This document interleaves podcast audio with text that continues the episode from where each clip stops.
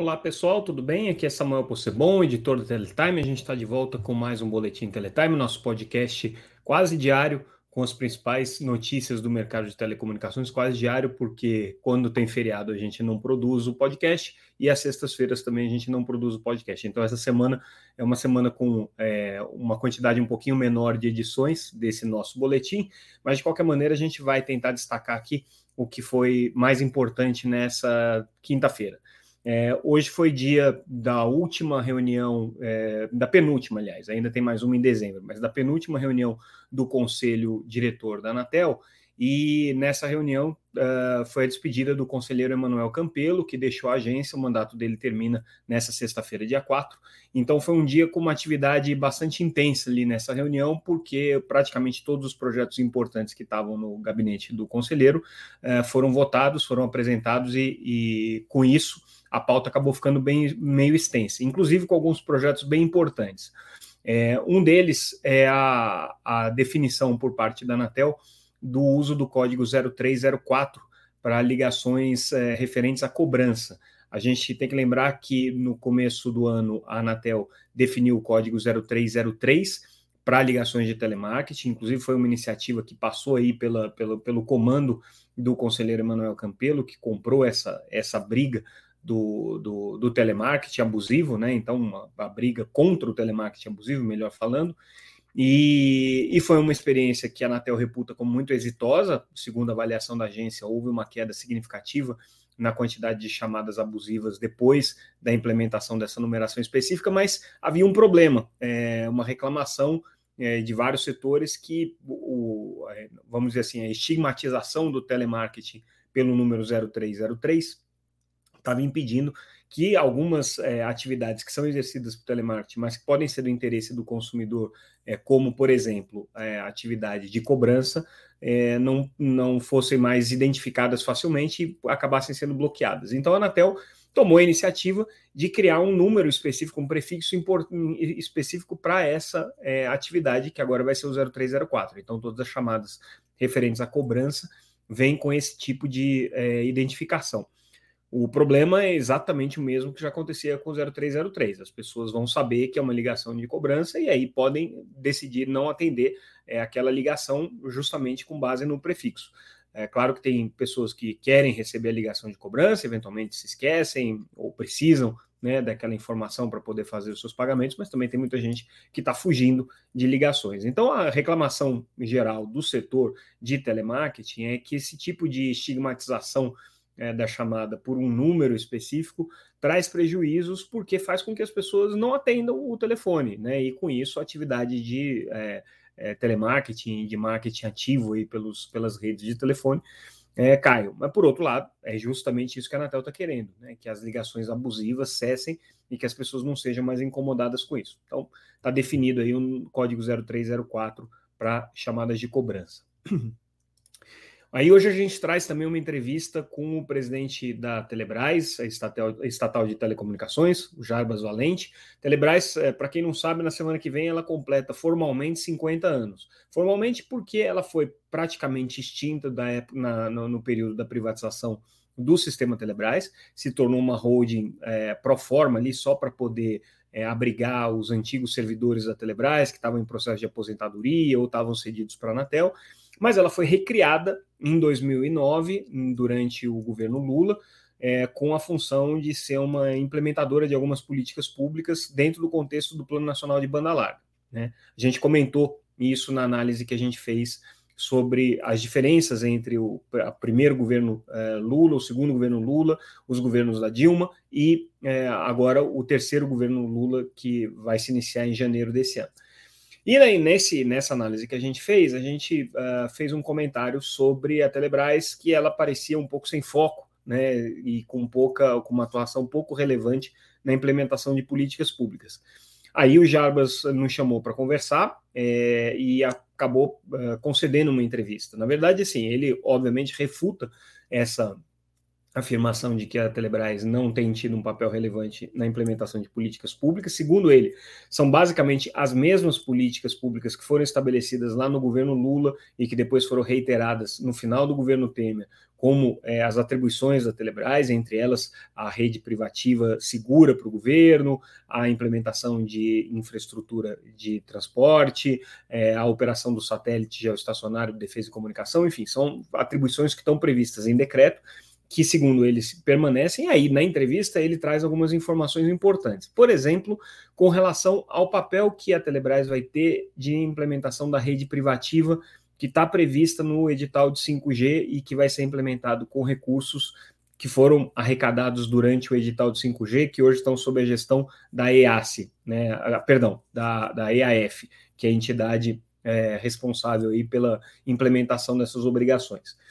O Jarbas é, Valente, presidente da Telebrás, dá como certo que quem vai fazer a implementação, quem vai fazer a operação dessa rede privativa vai ser a Telebrás. Qual é a justificativa dele? Existe o decreto e também houve, é, por parte do Ministério das Comunicações, uma comunicação formal para a EAF, para a Anatel, no sentido de que a Telebrás é a empresa responsável por fazer essa implementação e que deve ser, então, parte do processo, deve acompanhar toda a implementação dessa rede privativa. Uh, a gente lembra que recentemente a Amdocs foi contratada para fazer o planejamento dessa rede. A Telebrás ressalta que, na verdade, o que a Amdocs está fazendo é o detalhamento de um planejamento que eles já fizeram. Eles fizeram um planejamento, fizeram um business plan, e aí agora a Amdocs vai fazer o detalhamento para que se possa contratar os diferentes fornecedores de tecnologia e de serviços que vão implementar essa rede é, sob a coordenação da EAF. É, a Telebrás, segundo o Jabas Valente, vai operar essa rede, já está se preparando para isso. Inclusive, uma das coisas que eles estão fazendo é tirando da rede deles todos os equipamentos de origem chinesa ou que não estejam em compliance aí com as regras estabelecidas é, na portaria 1924 de 2021, que é aquela portaria que trouxe as regras para o edital de 5G, e uma das coisas que eles colocaram é que na rede privativa não pode ter equipamentos de empresas que não atendam é, as, a, aos pré-requisitos da regulamentação da, do modelo de governança corporativa praticado por empresas abertas no Brasil. É super vago, não teve regulamentação ainda para isso especificamente, mas a Telebrás tomou ali de é, é, fazer uma interpretação dessa, desse dispositivo e entendeu que tinha que tirar equipamentos de origem chinesa da rede. Então, eles já fizeram aí esse trabalho de substituição desses equipamentos e hoje, segundo é, os técnicos da Telebrás, segundo é, o, o, Jarbas Valente como presidente e o Luiz Fernando é, como, como é, diretor de tecnologia, eles afirmam que a, hoje a estatal não tem mais equipamentos de origem chinesa na sua infraestrutura. Isso é uma questão aí é, polêmica, porque obviamente essa é uma determinação do governo Bolsonaro, que está terminando, no começo de janeiro começa o governo Lula, que pode ter uma outra orientação geopolítica bastante diferente. E é, mesmo o fato é, do, do, do, da legislação e da regulamentação e da portaria que foram emitidas pelo governo Bolsonaro, em nenhum momento elas falam explicitamente da é, exclusão de fornecedores chineses. Elas só falam que as empresas contratadas para a rede privativa têm que estar é, em compliance ou em, em, em adequação é, às regras do mercado de capital brasileiro, seja lá o que for isso. Enfim, não está regulamentado. E aí, na entrevista, ele traz mais algumas informações interessantes com relação é, à atuação deles no mercado de, de banda larga de ISPs, de atendimento de ISPs, eles ressaltam que eles foram as primeiras redes neutras e que efetivamente não competem com os ISPs porque não atendem o consumidor final, e falam é, do prejuízo que a Telebrás reiteradamente tem dado, desde que foi recriada. Ela já teve aí mais de quase 1,8 bilhão de reais em prejuízos acumulados, em valores nominais, isso aí não está nem corrigido, né? É, então, valores nominais 1,8 bilhão de reais. Segundo o Jabas Valente, isso decorre de dívidas que a Telebrás herdou aí desde a época do sistema Telebrás e também é, dos pagamentos que ela precisa fazer como arrendamento, como aluguel pelos meios que ela é, administra das empresas estatais. Então, ela tem as fibras ali das empresas estatais e ela paga por isso, e isso aí faz com que ela seja operacionalmente negativa, operacionalmente é, é deficitária. Essa aqui é a justificativa que eles dão, mas enfim, de qualquer maneira, ele posiciona aqui a Telebrás como uma empresa é, bastante ativa no atendimento de políticas públicas. Isso, palavras do Jarbas Valente. E aí, mudando de assunto, hoje a, a, reunião do Conselho da Anatel também aprovou a constelação Kuiper da Amazon. Ah, aliás, eu não falei isso na, na, na matéria anterior sobre a Telebrás. Eles estão é, já começando a estudar aqui um, substituti, um substituto para o novo satélite geoestacionário de defesa e comunicação, e pode ser que venha aí alguma coisa em cima de uma constelação Léo. O Jabas Valente não deu muito detalhe sobre isso, mas pode ser que entre uma constelação de órbita baixa aí na, no planejamento da Telebrás é, isso está sendo considerado. E aí, por que, que eu puxei esse assunto? Porque eu estava falando que é, a, a Anatel aprovou é, a operação da constelação Kuiper da Amazon aqui no Brasil. A permissão deles é uma permissão por cinco anos só, eles estavam pedindo 15, a Anatel deu cinco, com a justificativa de que é, constelações com mais de 3 mil satélites é, precisam ter um controle é, mais é, rigoroso. Então, a Anatel vai rever essa autorização a cada cinco anos, a depender do comportamento do mercado e dos problemas que venham a ser enfrentados. De qualquer maneira, a Kuiper é uma concorrente da Starlink, é uma concorrente é, da OneWeb e de outras plataformas é, baseadas em constelações de órbita baixa, constelações é, LEO, e é, a expectativa da Amazon é já colocar esses serviços em operação no ano que vem. Já tem toda a programação aí de lançamento. Em 2023 a gente deve começar a ver alguma coisa da constelação Kuiper, é, inclusive aqui no Brasil, que já tem equipe, já tem profissionais aí contratados para atuar é, nessa constelação aqui no, no Brasil. Aliás, eles estão bem mais avançados, inclusive, do que a própria Starlink nesse sentido. É, outro assunto, é, também aprovação pelo Conselho da Anatel dos valores de referência para uso de dutos e transporte de dados. É, na verdade, a Anatel ela estabeleceu aqui alguma, um tabelamento de alguns valores que estão previstos no plano geral de metas de competição e que ainda não estavam é, definidos. Então, a Anatel refez essas tabelas, é, são tabelas ali meio detalhadas demais, eu não vou entrar em, em, em pormenores aqui. Pelo site vocês conseguem ver esse, é, esses preços que foram estabelecidos. Agora, a Anatel, basicamente, ela desconsiderou as propostas que foram feitas pelo mercado, pelas operadoras, considerou que em muitos casos você não tinha é, efetividade nessas ofertas, você não tinha interesse, você praticamente não tinha contratos, então a Anatel deu uma mexida nesses valores aqui, principalmente para adultos e transportes de dados, que significa unbundling de bitstream e full unbundling, duas modalidades aí de compartilhamento de redes de dados que não tiveram uso até agora, a Anatel refez então esse, esses valores. E aí também foi aprovada uma alteração no regulamento de adaptação das é, concessões de telefonia fixa para autorizações, prevendo aí a inclusão de mais contrapartidas, ou pelo menos a diversificação das contrapartidas possíveis para serem apresentadas pelas empresas.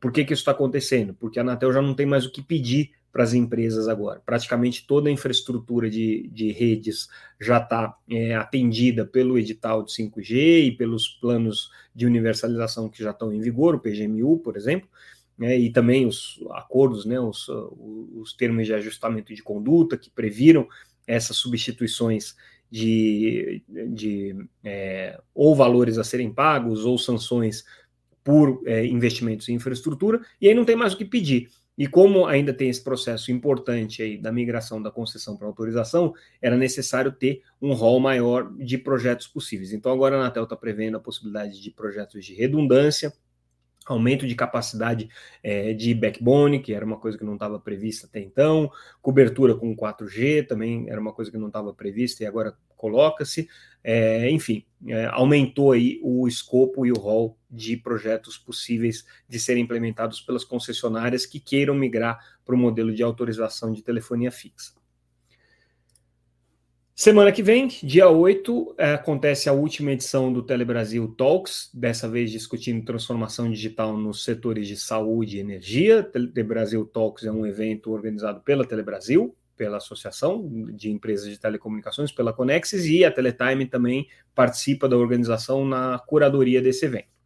É, o evento vai contar aí com participantes do Ministério é, da, da, de Minas e Energia, da Anatel, e também o ministro das Comunicações, Fábio Faria, participa do evento, mas nesse caso é, do, do, do, anúncio do ranking das cidades amigas do 5G, que todo ano a Conexis faz esse ranking, É, esse ano é, não foi diferente, então o ranking Cidades Amigas vai ser anunciado durante o evento. As cidades que se destacaram vão receber uma premiação.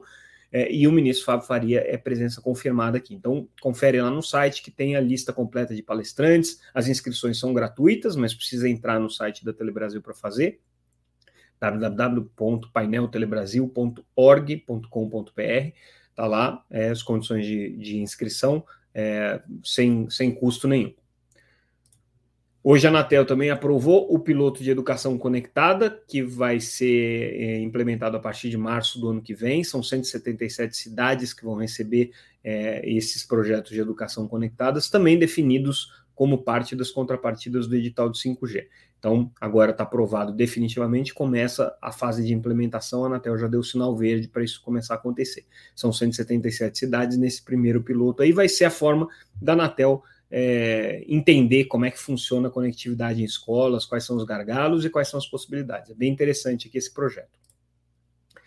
E aí a gente fecha com uma nota de despedida do conselheiro Emanuel Campelo, a gente já falou que ele está deixando a Anatel amanhã, é, já comentamos que foi a última reunião dele no conselho diretor. O Emanuel foi uma, uma, uma figura é, bastante interessante para quem acompanha a Anatel, ele é um advogado, não tinha tradição de atuação no setor de telecomunicações, chegou na Anatel é, meio que de surpresa num determinado momento e, ao final das contas, acabou saindo um conselheiro é, bastante carismático, com uma, uma presença aí marcante é, nas, nas reuniões, entrou em alguns conflitos em alguns momentos, é, teve os seus, é, os seus momentos de um pouco mais um pouco maior intensidade à frente do conselho da Anatel, mas no final das contas deixa é, a agência é, de uma maneira bastante tranquila e, e bem-humorada, como sempre. O conselheiro Emanuel é um dos conselheiros aí que a gente dava algumas risadas com as coisas que ele dizia durante as reuniões e fez algumas é, é, contribuições muito importantes aí para o mercado de telecomunicações, principalmente aí atuando na frente do edital de 5G, que ele teve uma participação relevante, como todos os outros conselheiros também. E agora, nessa reta final, comprou a bandeira aí de defesa do consumidor e foi o conselheiro que encampou essa briga contra o telemarketing abusivo e também é, a cautelar é, para que as empresas é, tenham tomem iniciativas aí para coibir né, as chamadas indesejadas. Então, é, conselheiro Emanuel termina aí com esse legado à frente da agência. A gente deseja boa sorte para o que ele for fazer. É, o conselheiro substituto do Emanuel vai ser o atual superintendente Nilo Pasquale até que o governo indique aí o, o nome definitivo para ocupar a vaga, a cadeira do conselheiro Emanuel Campelo. O Nilo fica durante seis meses aí, que ele é o primeiro da lista de substituição. Na verdade, é o único da lista de substituição. Até lá vai ter que sair ou o nome definitivo ou uma nova lista de substitutos. Mas o Nilo já assume a partir da próxima reunião, vai pegar ainda a última reunião de 2022. E com isso, pessoal, a gente encerra o nosso boletim de hoje. Ficamos por aqui. Eu, como sempre, agradeço a audiência de vocês.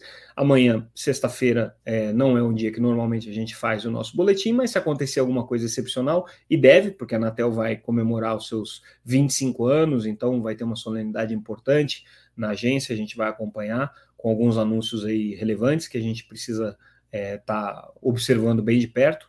Então, é, fiquem ligados que a gente retorna em breve com mais um Boletim Teletime. Como sempre, agradeço a audiência de vocês.